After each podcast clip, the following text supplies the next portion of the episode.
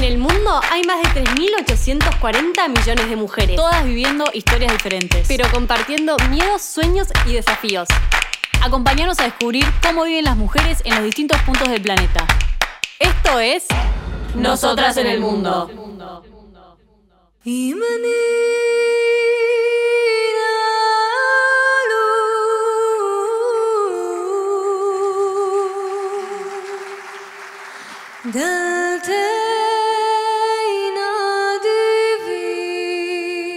La voz de Ofir Benjitrit. Y es una voz que estuvo en el medio de una gran polémica porque Ofir es parte de la comunidad judía ultraortodoxa, también conocida como la comunidad jaredí, y las mujeres jaredíes no pueden cantar en frente de los hombres.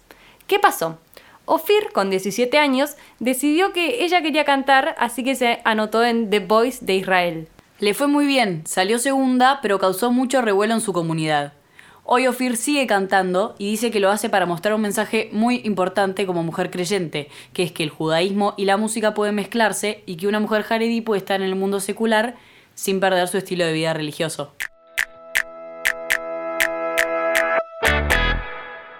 Hola, soy Domitila Y yo soy Clara.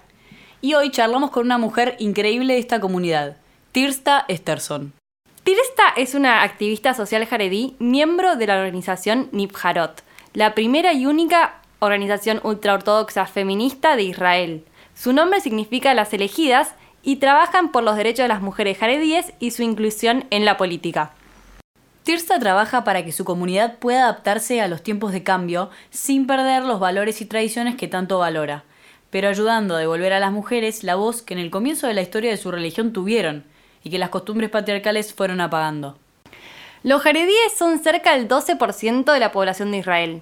Son muy respetuosos de las mitzvah, que son los preceptos bíblicos de la Torá, que es el texto eh, sagrado judío, y entienden estas reglas como un manual de instrucciones del mundo entregado por Dios. En esta comunidad los roles son muy distintos a los que estamos acostumbradas.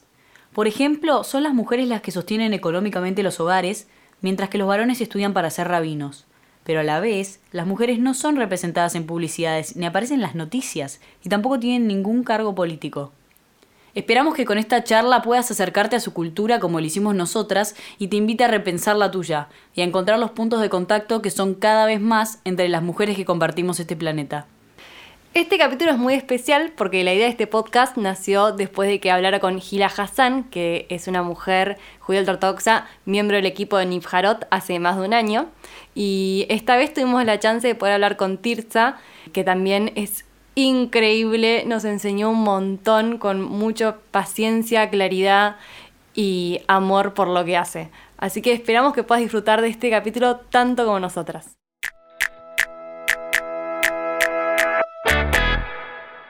So, Tirtza, can you tell us how did you join Nivcharot? I first met Nivcharot when we uh, when I went on Facebook in uh, 2012, and I was very shocked. I couldn't believe somebody was so so forward and so. I, I saw I saw it as a shock. People don't do this in the, in our community. People don't have protests like that. And Nivcharot started as a as a protest. Lo Nivcharot, lo Bocharot, which means if you if they won't vote for you, don't vote for them. And for me, it was a big surprise and I started talking to Esti Shushan, who was the one that started the protest. And here I am. So, how do women in the community relate to Nivcharot? Do they dare to join? Things are changing. Our community is very unique because women, in a way, are very feminist. Women in the ultra Orthodox community, they go to work, they support their families. Some of them are in high tech and have their own businesses. So, in a way, they're the head of the family. But in other ways, they're very, very behind. I don't think there's any other community in the world where women are not allowed to run for government. So, things are changing. Women are beginning to realize that they can do more than just support their families, that they have abilities and they have a voice. I would say in the last 10 years, there was a, there's, a big change.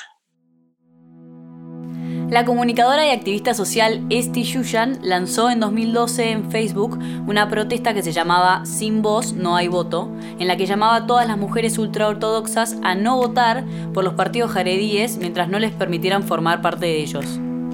Este movimiento fue la base de la organización Nifharot, fundada en 2015. Desde entonces luchan para ayudar a las mujeres ultraortodoxas a encontrar su voz, hacerse un lugar en el espacio público y alcanzar posiciones de poder desde donde puedan hacer valer sus derechos.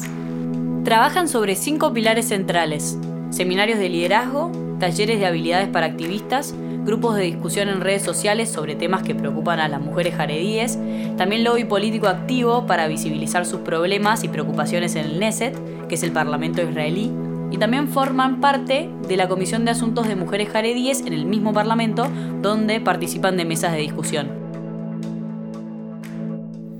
And why does Nivharot choose politics as their field of action? In Israel, politics are a very big part of uh, the day-to-day business. We're a very political country. Everything uh, runs around politics.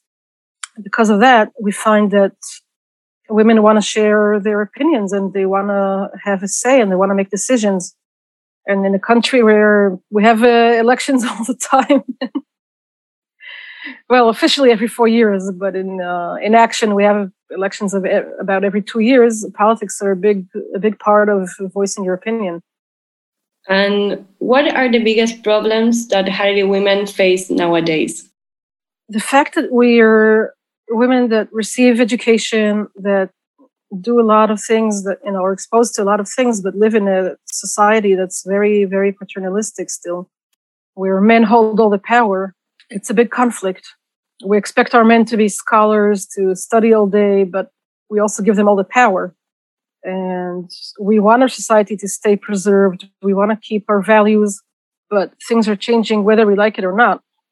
The world is moving forward so fast, and ultra Orthodox people are very pragmatic. We're not against moving forward. We're just not sure how to do it in a way that will preserve our, our, our values and preserve the way we live.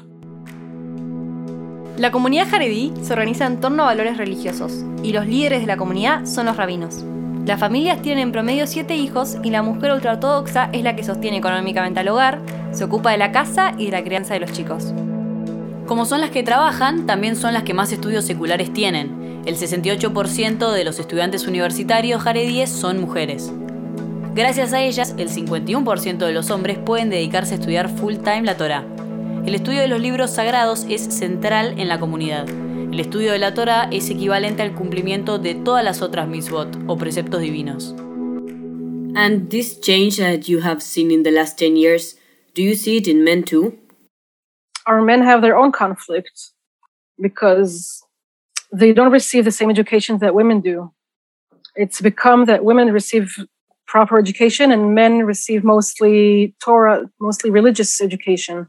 So they find themselves in a conflict because you know, in a world that needs two salaries to support a family, a, a, lot of men find that they cannot keep their lifestyle anymore. That they have to go and you know and receive education, uh, get a job. But again, we don't want to lose our very unique lifestyle and our values and our religion, which we kept for so long. So men find themselves in fear because women are, in a way, much more forward than them. They have assets that they don't th- that also means that they have to give up some of their old fashioned rights, like making all the decisions. And they find themselves dependent on the, on the women and also having to follow them and go out to the real world and remain ultra orthodox, which is a big challenge. Do you think that gender roles are changing now? Uh, again, in our society, it's more complicated and it's more delicate and it's different because in many ways our women our women are very forward and the gender roles have changed. I mean, in in our community, you'll see men taking kids out of school at one o'clock and giving them lunch while, while the wife is at work, which is uh, very feminine, very feminist, of course, and very forward, even though they're not aware of it. But in many other ways, we're so behind. Our women needs to be encouraged to. I wouldn't say change the gender roles. I would say just move the times. I mean, we, we don't know exactly when it became that women are supposed to be in the kitchens and men are supposed to run the world. Maybe it's going back to the way we're supposed to be. I don't know. Dentro de Nifharot, el trabajo de Tirza se centra en la asistencia sanitaria y en el bienestar de las mujeres jaredíes. Ella ayuda a promover proyectos sociales e iniciativas educativas que apoyen a mujeres divorciadas, mujeres que sufren violencia y a las mujeres en la fuerza de trabajo. En la comunidad ultraortodoxa hay mucho silencio alrededor de la violencia doméstica, por la importancia de la familia. Para algunos rabinos, la continuidad familiar está sobre todo, y esto es un problema porque muchas mujeres en relaciones abusivas acuden a los rabinos antes que a las autoridades. Y hay algunos rabinos que les aconsejan no separarse. Además, no se trata el tema en los medios ni en el discurso público, por lo que no hay información disponible para identificar que una está siendo víctima de una relación violenta y saber a dónde acudir. We read that many times women in abusive relationships seek help from the rabbis before going to the authorities. Can you tell us a little bit more about this situation? Well, it depends on the rabbi. But again, we do find that men are, in a way, like behind the times. And you do find rabbis that will do anything, you know, that will see divorce as the biggest tragedy and not abuse as the biggest tragedy. It does happen and my husband and me, both of us left abusive marriages. Uh, we remarried, and both of us faced rabbis that uh, tried to discourage us from leaving, no matter what the price. Stay with the kids, stay with the marriage. Don't try and leave. Don't don't cause trouble. That's so sad. I guess women feel really lonely. It's hard in any community, but having so little support must be really, really difficult. It's hard, especially because marriage is such a big thing in our community. You know, everybody's expected to marry, everybody's expected to have children, and if something doesn't work out for you, you're you feel so so outside. You feel you feel like such a failure, and I would like to change that.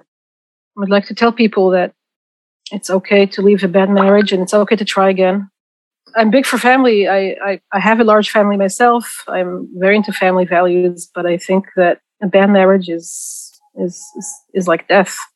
And is domestic violence discussed in your community, or you can't find any information anywhere?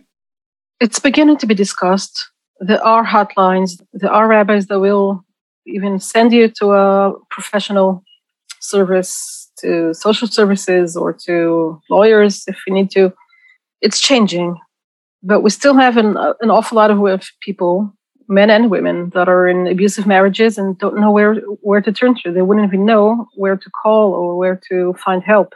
And we still have rabbis that encourage this. How do you, in particular, work with these people? Mostly, we have to speak their language. These are people that aren't that are not exposed to the internet. They, of course, not exposed to social medias. You have to reach them in the traditional ways. So, first of all, you have to spread the word. You have to let people know that there are people that are willing to help you in a situation like that. And that, and to reassure them that we're not marriage breakers, we're not against family values, we're just against violence. And violence does exist, I'm afraid, even in our safe little community. It's a human thing, it's not a religious thing or a non religious thing. It's people tend to think that in our community everything is perfect know we live in this little heaven and it's so nice and a lot of it is very nice and very very ideal but not everything No solo no se habla de violencia doméstica en los medios, el silencio respecto a las mujeres en la vida pública es mucho más profundo. En la radio, en la televisión y los diarios locales no aparecen anuncios de mujeres. Si son periodistas, tienen que firmar con seudónimos. No se las nombran las noticias, o solo se las representa con sus iniciales y en los libros escolares tampoco están mencionadas. Esta invisibilización llega al punto de poner en riesgo su salud, porque tampoco hay información pública disponible de temas de salud considerados femeninos, como la importancia de los chequeos de cáncer de mama, ginecológicos u obstétricos. Could you tell us a bit about the invisibilization that Haredi women face in the media, on books, ads? Uh, that's a that's strange strange situation because it's nothing to do with religion really. I mean, the Bible has women, and they're definitely mentioned.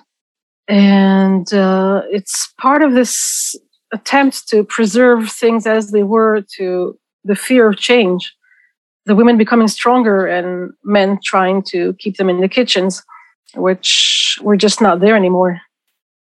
So you'll find rabbis trying to erase women, not show them in ads. If you'll come to the city I, I, I live in, you'll you'll probably notice that even street ads do not show women to the point that it becomes ridiculous because if you want to show a family, for example, there was an ad here that caused a lot of noise because it showed two men with a bunch of children instead of a man and a woman and a bunch of children, which is funny because our society is so anti gay marriages. And people found, found that very funny, but nobody changed it. And Hila told me about a campaign Nivcharot carried out where you changed all the female names in the Bible to male names. yeah, that was one of her best. it was great. Can you tell us a little bit about this so people that uh, can hear about what you did? How did this idea came? Well, we were trying to prove a point. We're trying to say this is not a religious thing. Modesty is uh, is a value we really appreciate. We see, we dress modestly. We believe in dressing modestly.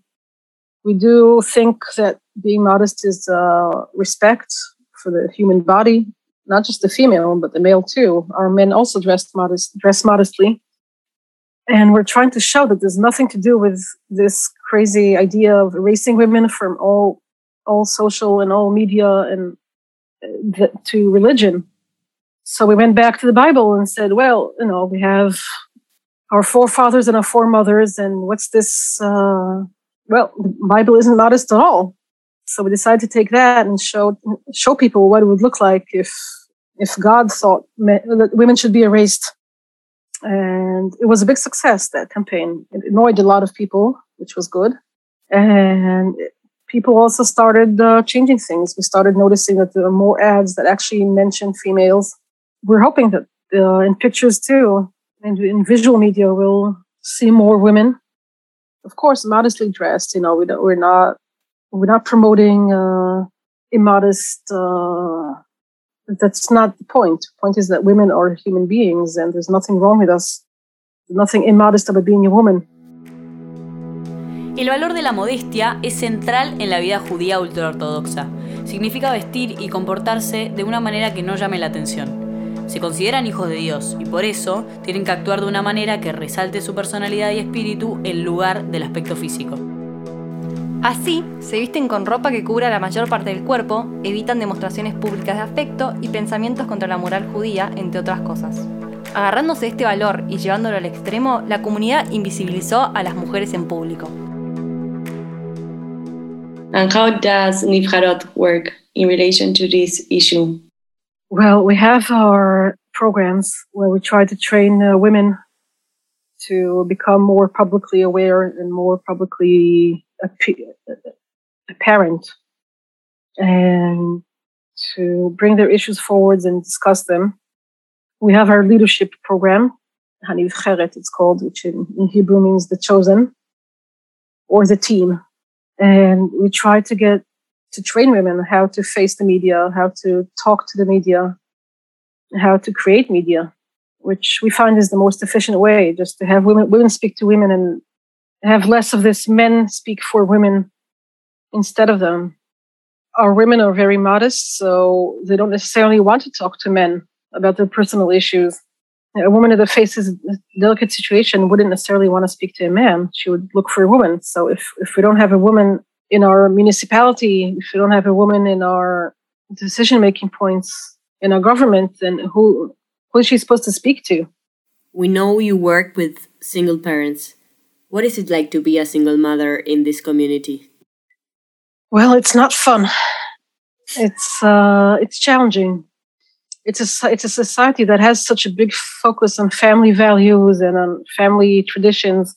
And if you're a non-traditional family, you'll find yourself an outsider very quickly.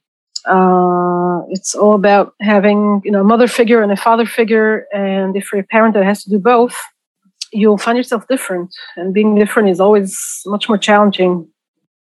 Again, it's becoming more accepted. It's happening. Uh, there are more single parent families uh, but it's still it's still a big challenge. It's still feeling very lonely. Your children, you will feel uh, singled out. They'll feel different, and you'll face prejudice. You'll find uh, that people are nervous about talking to you. I'll never forget uh, when I got divorced. I had a colleague a man that I was working with for years, and we're like we're on, on friendly terms. And suddenly he says to me, "Oh, you shouldn't speak to to my wife. She might get ideas from you." And this was somebody I considered a friend. Perfectly nice guy, nothing wrong with him. He just, I asked him, why is, you know, why, why do you feel so threatened? What do you do to your wife that she'll want to get divorced? And he was like, no, but you know. El 78% de las mujeres jaredíes trabaja, mientras que solo el 50% de los hombres jaredíes tienen empleo. Si bien algunas tienen altos cargos en empresas y se destacan en rubros como la tecnología, la mayoría se desempeña en el sector educativo o en tareas de cuidado. Además, trabajan pocas horas para poder ocuparse de la familia y de la casa. Our next question is about female employment. We have talked a little bit about it, but it calls our attention that there are more working women than men. Why does this happen? That's a little bit of history. Um, it wasn't always like this in the ultra ultra orthodox community. Traditionally, like everybody, like, like everyone else in the world, men worked and women were home and raised the kids. Uh, that changed after the Holocaust. Actually, the Holocaust has a lot to do with it because uh, people felt the need to build a world again from the beginning. You know, the Holocaust erased so many of our scholars that people felt it was very important to raise a new generation of scholars. And it's a, lot of situations, you know, a lot of social things that are involved with it. But basically, the reason was that we wanted to rebuild our, our religious world. So we started sending more and more young young men to study the Talmud and the yeshiva in our religious academies and focus on religious studies and that caused a situation where somebody had to make a living. So I told you we were pragmatic. So the women started working, and now we're at sort of at a sort of a crossroads. You know, we have an amazing. We have two generations of scholars, and we have to start focusing more about bringing to salaries the way the, you know the way the Western world, you know, usually needs. Especially because we do believe in raising many kids and large families need large salaries. So we're at a crossroads now. We're at this turning point where people people have to consider. You know, we do want to preserve our scholars. We want to preserve our our religious world, but uh, you can't rely on the, on the women to support large households anymore. Uh, it was possible maybe in the 50s, but not so much now. And Tirtza, what are the things you like the most about the Haredi culture? I like the lifestyle. I like the calmness. I like the values. I like it that we can that we have something to turn back to from this crazy busy world we're living in. I like it that in, uh, on Saturdays we turn we turn off all all the technologies. Today it's 24 hours with no smartphones, with no internet, just family time. Family is a big thing for us and I find it like a safe place to go to. You come home and everything is just so stable and so clear. Being a woman in the Haredi community is hard. It's hard being a woman anywhere, but it is particularly hard in your community because of what we have been talking about. And we know Nivcharot works to make the community a better place for women. However, it is still difficult and we wanted to ask you about your decision to stay anyway and fight for women when you could have left. Why did you decide to stay and fight for women? And I guess the answer is I've, I've asked myself that question. It's a question that I was thinking about, still think about. I guess the answer is love. Because I was born here and I love my people. I really do. And I chose to raise my kids in this way and I love my society. I feel a part of it. I don't feel I can be torn away from it. I don't want to be torn away from it. I do want to help women because I feel that somebody should. And I don't think there's any society on, on earth that's perfect. And women need help everywhere. So why, you know, so why wouldn't I fight for my own people? I mean, I would end up fighting anywhere. That's just the way I am. We want to know what is your dream for Haredi women in the future? my dream is for every woman on earth to be able to speak up and say what she wants to say. I think women have so much to say, just like men. Men also have a lot to say, but women too. And I would like it that any woman that has something to say will, will be able to say it. And for our women, I would like us to be represented, even in places that are maybe aren't so aren't considered so important, but they are. Even in the community boards, even in municipality. And yeah, I really hope that one day a Haredi woman would be on our Knesset, in our parliament.